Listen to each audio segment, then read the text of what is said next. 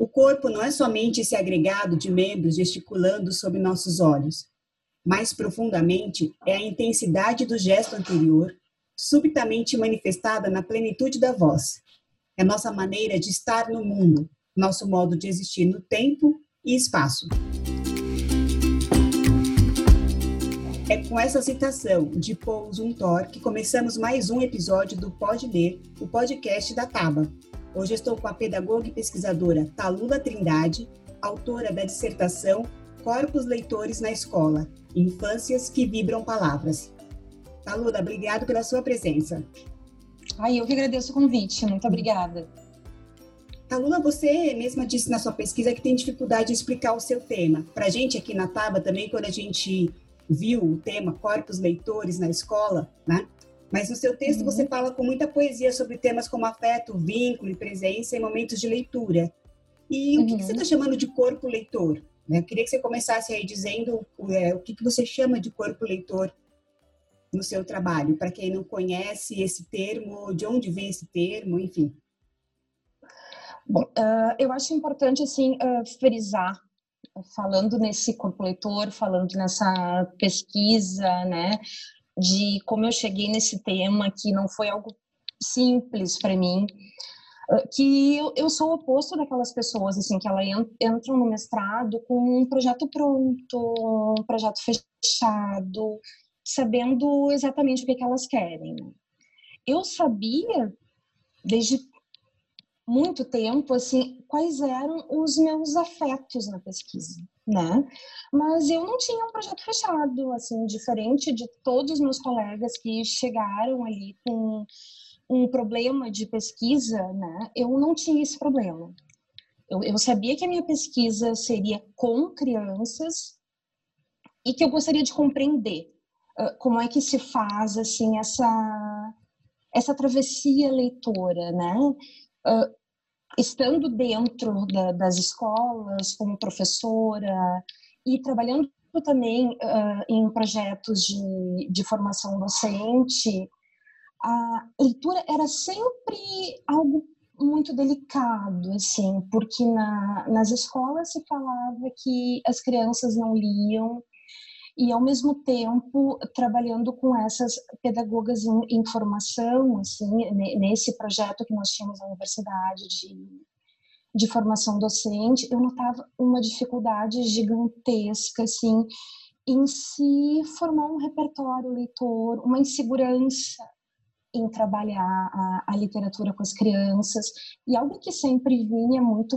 forte para mim assim conversando com, com as estudantes de pedagogia era, ah, mas uh, eles não prestam atenção em mim, eles se cansam muito rápido. Uh, eu, eu, eu, tento iniciar uma leitura, e eu falo de crianças bem pequenas, mas também de crianças dos anos iniciais do, do ensino fundamental, né? E vinha muito forte isso, assim, de... E, e não tinha um entendimento, né, de que sim, essas crianças vão se cansar, essas crianças elas vão te dar as costas enquanto tu estiveres lendo, né? Elas vão querer manusear aquele livro, porque é um outro funcionamento, porque são outros tempos, né? E, e desde a graduação eu comecei esse olhar para essas questões leitoras, ainda que eu não soubesse uh, definir né? De, de, definir exatamente assim qual era essa minha pergunta na pesquisa, né? O, meu olhar era realmente para essa travessia leitora, que, que, parece sempre ser muito simples. A gente pensa que, ah, ótimo, uh, agora essa criança está alfabetizada, como se isso fosse um processo muito simples e muito rápido quando na verdade é um processo muito longo, né? Que, que é um processo muito bonito, sim, mas que ao mesmo tempo é também muito difícil. Se a gente pensar assim na imensidão de tempo que separa, né? Aquelas primeiras histórias uh, contadas antes dessa criança dormir, enfim, por, por um avô, por um irmão, aquelas próprias cantigas, que também são histórias, né? O, essa imensidão de tempo que separa esses inícios até o momento de se chegar a ler com autonomia, com propriedade, assim, criando o, o, seu próprio repertório, refinando o seu gosto. A gente tem aí um longo caminho, né? Então, eu, eu acho que o meu olhar para esse corpo leitor, que é um corpo que ele não fica inerte durante essa leitura, né? A gente fala muito para as crianças, agora vocês vão ler, agora é um momento de silêncio, né? É um, é um momento que todos precisam estar quietos e tal. Como assim? Né? Essa leitura ela ressoa na gente. Nós adultos e nós essa leitura eh, ressoa. Então imagina nas crianças, né? Então quando eu me refiro a um corpo leitor é isso. Eu, eu quero dizer que a gente não lê simplesmente com os olhos ou, ou quando eu estou ouvindo algo, né, com, com o meu ouvido, não. Eu, eu leio sempre com o meu corpo inteiro. Retomar. Ô, Tamula, você, quando você fala desse, desse, é interessante trazer essa questão do, do corpo, do movimento, porque aí a leitura ainda é bastante vista como uma atividade essencialmente intelectual. E a gente, na cultura ocidental, separou o corpo né, em, em, duas, duas coisas que geralmente não se conversam. Um cabeção, que é onde a gente pensa, uhum. e aí o restante do corpo, que é onde a gente põe esse pensamento em ação, né? Agora, no uhum. caso, é, isso é uma coisa que acontece com a, até a própria escolarização provoca isso. As crianças ficam muito tempo sentadas, com a cabeça numa postura de prontidão, virada para frente, olhando para alguém que supostamente é, tem mais, mais conhecimento, organiza esse conhecimento, que é o professor. E mesmo quando as crianças estão numa situação de leitura em que elas estão sentadas no chão, elas também uhum. têm que uhum. ficar paradas. Que é, tem muitas professoras e professores que falam agora, vamos é, ficar quietinho, parado e abrir os ouvidos para escutar Sim. a história, né? Sim. Então, é o, é o ouvido e o olho que estão em jogo na leitura, no geral, na escola, quase sempre isso, fora os momentos de, uhum. de de atividades físicas e também o recreio. E como é que o professor pode é, desenvolver esse olhar para o corpo? O professor e os pais, você mesmo falou, né? As crianças você está lendo e elas estão andando, estão fazendo outra coisa. Uhum. Como é que o professor pode desenvolver e as famílias também podem desenvolver esse olhar para o corpo, esse olhar para essa criança que não é só um grande olho e um grande ouvido, ela é mais do que isso, né? Como é que a gente dar visibilidade a esse corpo leitor dentro da escola? Bom, uh, eu acho que a gente pode partir uh, do, do pressuposto assim de que aprender é sempre um modo de, de se deixar tocar, né? A partir do, do momento que esse se deixar tocar não, não acontece, eu acho que essa aprendizagem, essa leitura, ela nunca é efetiva, né? Uh, o, o, Carlos Sclier, ele é um educador argentino e é uma super referência para mim. Ele vai dizer, ele vai um pouco além disso, assim, ele vai dizer que educar é comover. Uh, eu acho que isso tem muito a ver com a leitura, sabe? Eu, eu penso na leitura, por exemplo, como uma experiência, como um modo assim da gente se, se permitir tocar, né? Eu, eu tenho muito medo, eu tenho muita birra, assim, desses modelos leitores, assim, que sabe aquela criatura solitária, quieta, focada, literalmente no livro, uh, cuja leitura é sempre linear, que não pula páginas, que não se desinteressa, ele não se distrai, ele não, não sente desconforto, né? Tudo isso me parece sempre assim tão distante da potência de uma infância, né? E de, de todos os começos que é ser infância, né? Porque a, a criança ela está sempre começando, ela está se iniciando no mundo, né? E pensando também nesses tempos crianças, assim, que eles são tão singulares e eles são tão diferentes desse tempo adulto, que é um tempo tão cronológico, né? Então, eu, eu acho que a gente pode pensar sempre, assim, na, na leitura, na, nessa experiência de ler, né? Como uma experiência de afeto. E quando eu falo em afeto, eu não falo simplesmente de afeição, assim, eu falo também de se permitir afetar.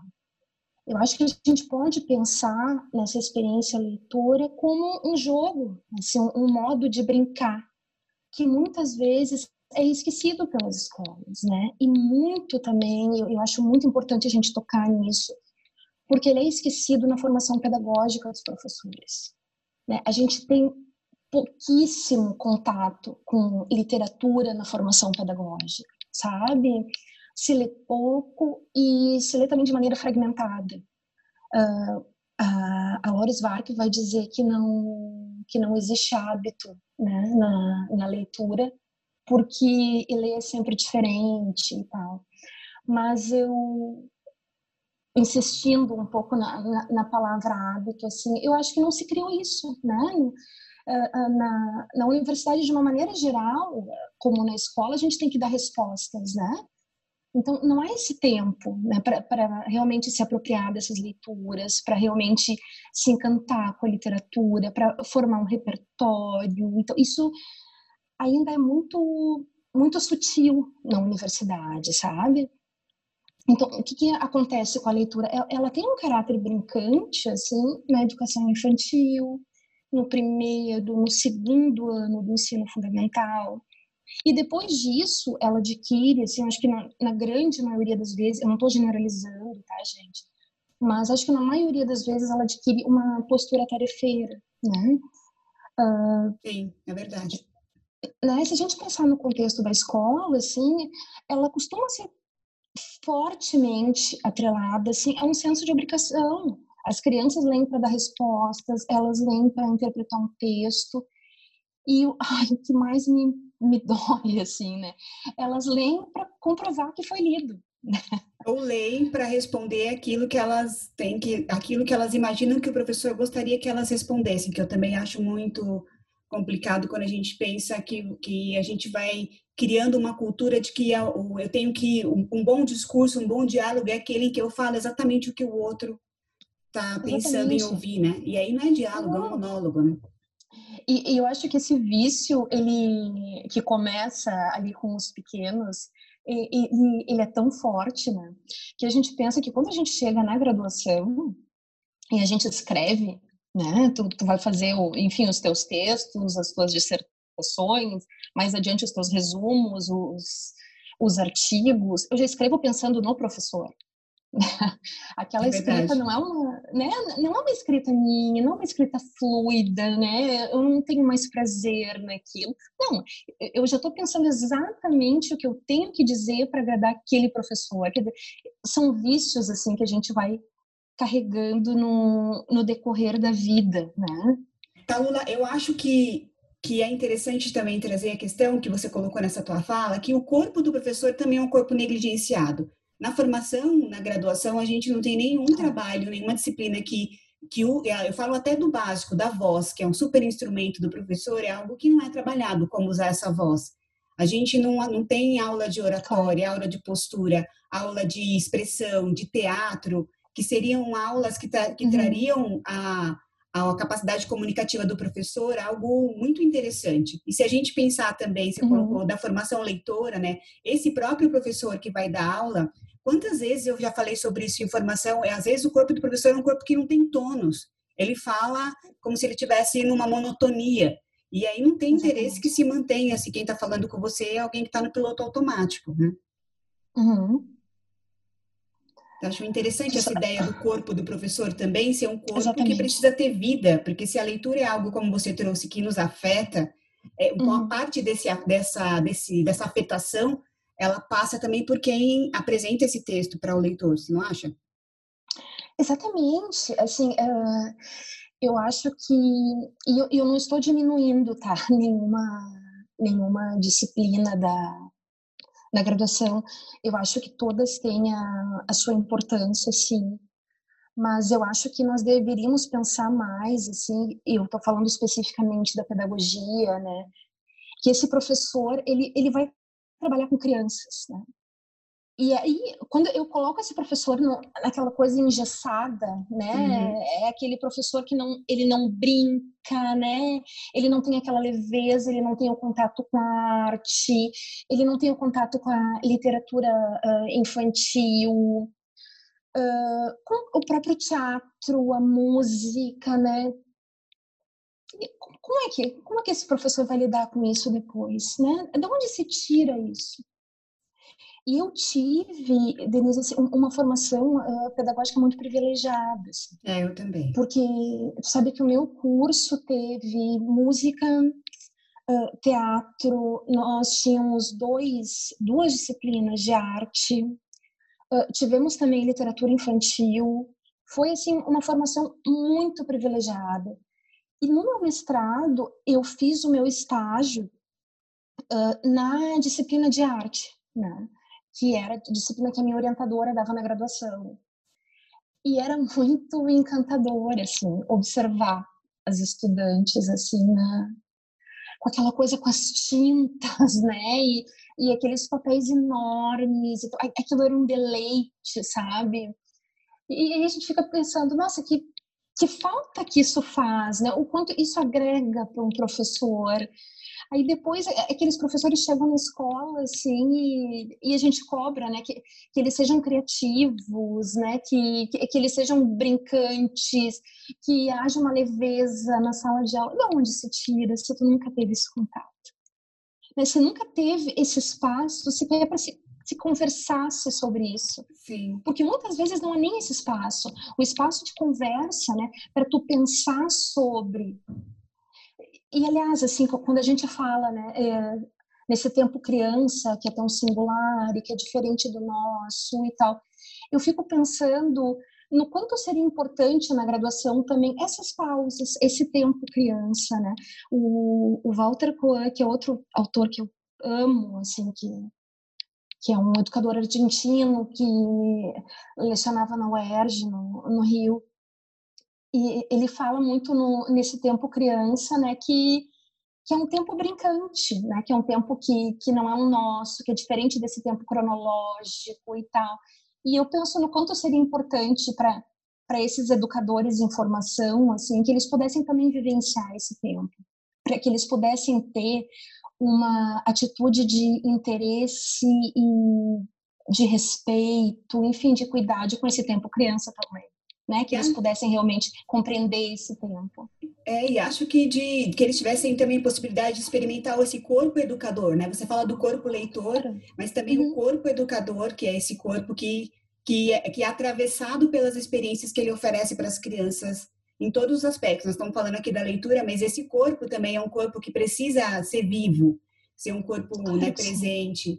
E não tem mesmo claro. na graduação. Você trouxe aí, eu tive um magistério privilegiado, a minha graduação não, mas o meu curso de magistério, uhum. a gente teve a possibilidade de experimentar muita coisa. Isso foi agregando o fato de, de mesmo enquanto eu fazia magistério, eu fazia parte de um grupo de teatro amador, o fato de depois ter feito o curso de locução, todas essas experiências vão colocando em contato a gente com esse corpo que acaba é, uhum. é, sendo um grande instrumental do professor, ou, ou, na verdade nem só instrumental, essa frase que a gente citou aqui no começo é a forma como a gente se faz presente nesse tempo e nesse lugar, né?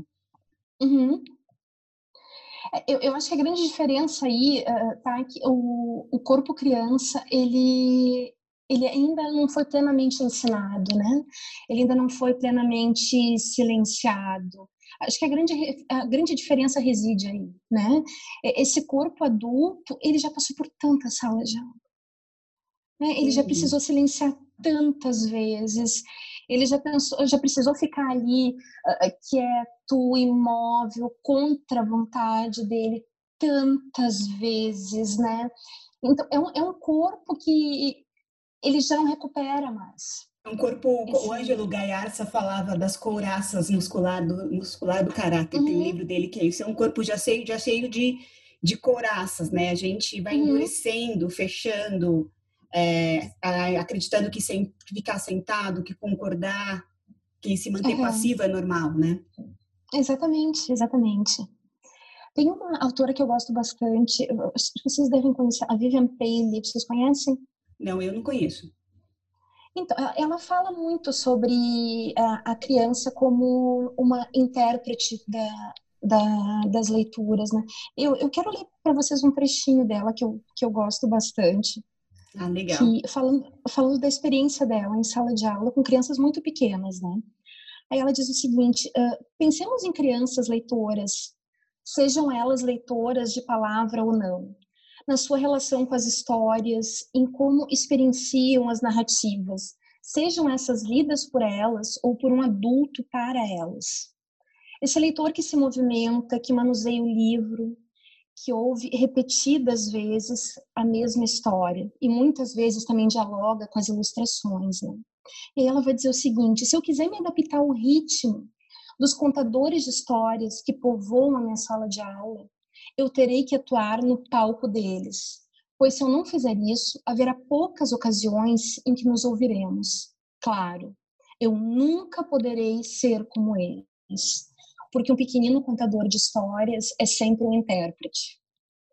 Então, eu acho que é isso que a gente perde. que lindo, que lindo. Né? Eu acho que o que a gente perde nesse decorrer, assim, nessa caminhada, em toda essa formação, é essa leveza. Eu acho que essa formação formata a gente de tal forma, né, que algo dessa leveza acaba se perdendo. Agora, é. É, é, Talula, nossa, muito lindo isso que você falou e, e, que você leu aí. Agora, aqui a gente, a gente sempre fala aqui na Taba que uma, uma relação possível é que a leitura nos faz habitar de forma diferente o mundo. Ela nos traz uma percepção sobre nós mesmos, sobre as pessoas, uhum. sobre as páginas. Como é que a gente pode, como é que o corpo leitor contribui para trazer essa outra visão? Né? Como é que você, você trouxe uma visão do ato de ler aqui na nossa conversa muito mais abrangente do que só ler as páginas, do que só escutar alguém lendo.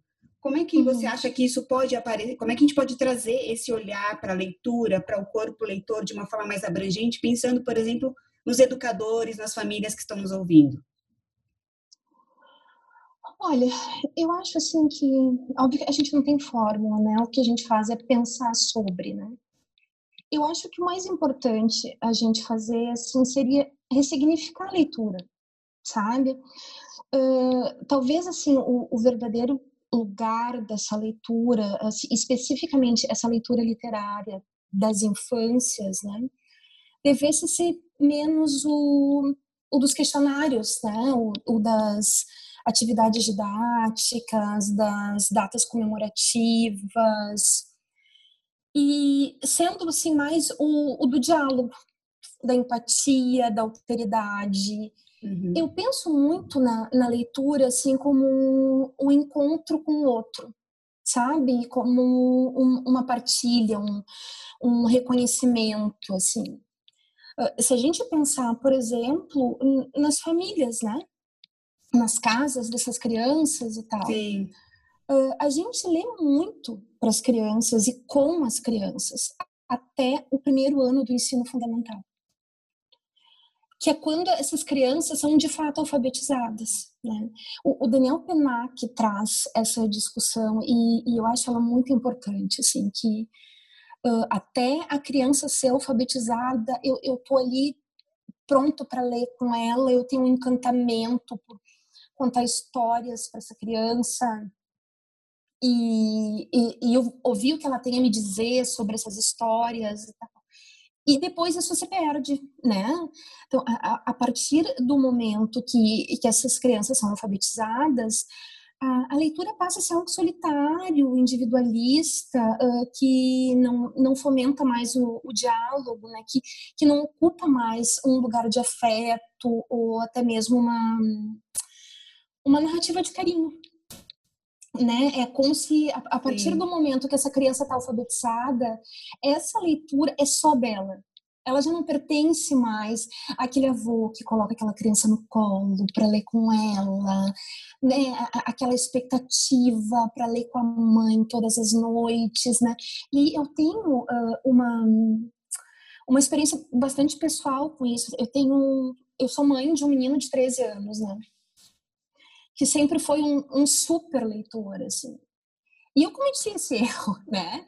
Quando uhum. o, o, Vicente começou a ler, eu disse, nossa, que maravilha, agora né, é com ele. E o Vicente foi lendo cada vez menos. eu fui vendo assim um, um, um, total desinteresse assim pela leitura, né? Eu já não tinha mais aquele encantamento todo de antes e tal. E eu, o que, eu estou fazendo de errado, né? Por que que meu filho não está não tá lendo mais e tal? E eu me dei conta que aquilo já não era mais uma coisa nossa, que era o que era antes, né? E apesar de que hoje ele tem 13 anos, né? Nós lemos muito juntos. E uma coisa que eu voltei a fazer é, é conversar sobre as leituras, sabe?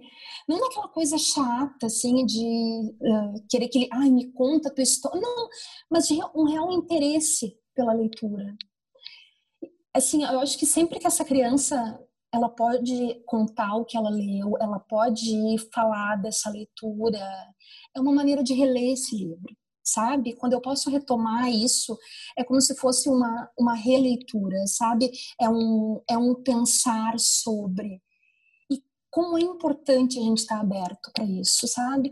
Eu, eu notava isso também muito na sala de aula, o quanto as crianças ficavam encantadas, assim, quando tu senta na frente delas e diz, não, Gui, me fala sobre a tua leitura, o que que tu achou, né? E que ela pode sair daquela resposta pronto, porque normalmente eles dizem interessante ou legal, né? E aí quando tu vai perguntando Sim. mais, quando tu vai realmente te interessando, né? Porque eu sempre digo que existem uh, maneiras e maneiras de ouvir, né? Eu, eu posso simplesmente sentar ali na frente daquela criança e uma total desatenção, eu estou simplesmente sentada ali na frente dela. Ou eu posso realmente ouvir essa criança com o meu corpo inteiro, assim, eu, eu me coloco à disposição daquela criança, eu realmente quero saber daquela leitura. Isso é muito diferente. Sabe? A gente, tá, Lula, tem experimentado isso com as rodas de leitura que a gente vem fazendo na Taba, né? Uhum. Online. Uhum. E o quanto as crianças, é, quando você possibilita, cria uma, uma, uma mediação que dá espaço para que elas se coloquem, o quanto elas estão abertas a essa escuta atenta e as reflexões delas são incríveis. Assim, a gente tem gravado as rodas e deixado disponível para que as famílias, os educadores possam ver essa potência, que é incrível. Uhum. Eu procurei aqui agora, eu achei. O, o Gadamer vai dizer algo que eu gosto bastante, que é o seguinte: ele vai dizer que educação é conversação. E o leitor, tal qual alguém que acaba de despertar de um sonho, ele quer conversar ele quer dividir as suas descobertas, partilhar as suas angústias e buscar nos outros respostas para as suas dúvidas. Então, eu acho que se a gente for pensar assim em, em novas formas de, de realmente abraçar esse corpo leitor, esse corpo potente que vibra com essas leituras e tal, eu acho que a escuta é sempre um bom começo, sabe? É, essa escuta atenciosa, assim, essa escuta que realmente se coloca ali à disposição daquela criança, do meu filho, do meu aluno, né? O Talula, nossa, eu acho que para gente que está ouvindo é muito legal ver essa paixão na sua voz contando desse tema. Eu fiquei muito curiosa em relação às referências que você trouxe. E eu queria, uhum. a gente vai encerrando já o nosso programa porque ele tem uma duração aí um pouco pequena, a gente sempre fica com a sensação uhum. de que é mais, mas a gente termina sempre pedindo para os convidados que indiquem um livro de que gostem e qual livro uhum. você indicaria para os nossos ouvintes? Eu vou indicar um livro que foi uma indicação de um autor que eu gosto muito, já falei nele aqui, que é o Carlos Sclier, e as indicações dele são sempre certeiras, assim, eu sempre me apaixono por tudo que ele indica. E é o Stoner, do John Williams. Um, eu acho assim, que nos últimos anos essa pauta assim do, do professor leitor ela ela vem me perseguindo sabe? Eu acabo muitas vezes as minhas conversas e tal elas acabam nisso. E normalmente o, o que as pessoas me dizem assim é que um bom professor ele não precisa necessariamente ser um leitor né e eu fico me questionando assim sobre como alguém que não seja um leitor, ele pode fazer com que outras pessoas e principalmente com que as crianças se apaixonem pela leitura. Né? Eu, eu tenho profunda admiração por todas as pessoas que entraram nessa discussão comigo, assim, mas eu discordo imensamente delas. Eu acho que é muito importante que esse professor de crianças ele tenha um repertório, que e eu não, não precisa ser uma paixão, gente, assim, mas que seja pelo menos um, um, encantamento pela leitura, assim, porque eu, eu, não posso. Né? Exatamente. Eu, eu não posso querer uh, passar para essa criança o que não está em mim, né? E o, o, quando, eu, quando eu li o Stoner e tal, eu, eu, eu escrevia a, a, minha dissertação e, assim, só eu sei o quanto foi importante, assim, para mim, ler sobre a vida daquele homem, sabe? Que é um homem seco, duro, uh, distante, que se descobre um, um leitor já na graduação, né?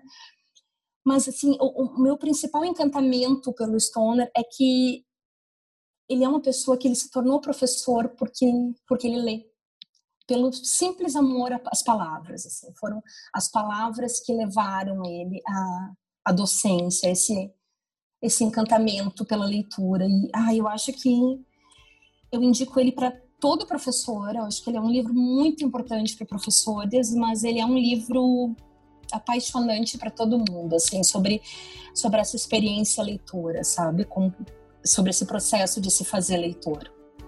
Eu não conhecia, vou atrás, depois dessa sua indicação, com certeza. É lindo, tu vai adorar. Aluna, muito obrigada pela sua participação, muito mesmo. Eu obrigada mesmo, foi lindo. E para quem está nos ouvindo, obrigada por ouvir mais um episódio do Pode Ler. Se você curtiu, pode conferir os nossos conteúdos no nosso blog, blog.atava.com.br. Esse podcast tem roteiro e produção de Daniela Peixoto, Luísa Cortez e Denise Guilherme e edição de Arthur Bossia. Até a próxima!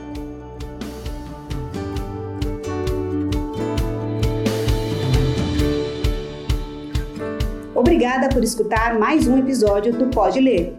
Se você curtiu, pode conferir outros conteúdos no nosso blog blog.ataba.com.br.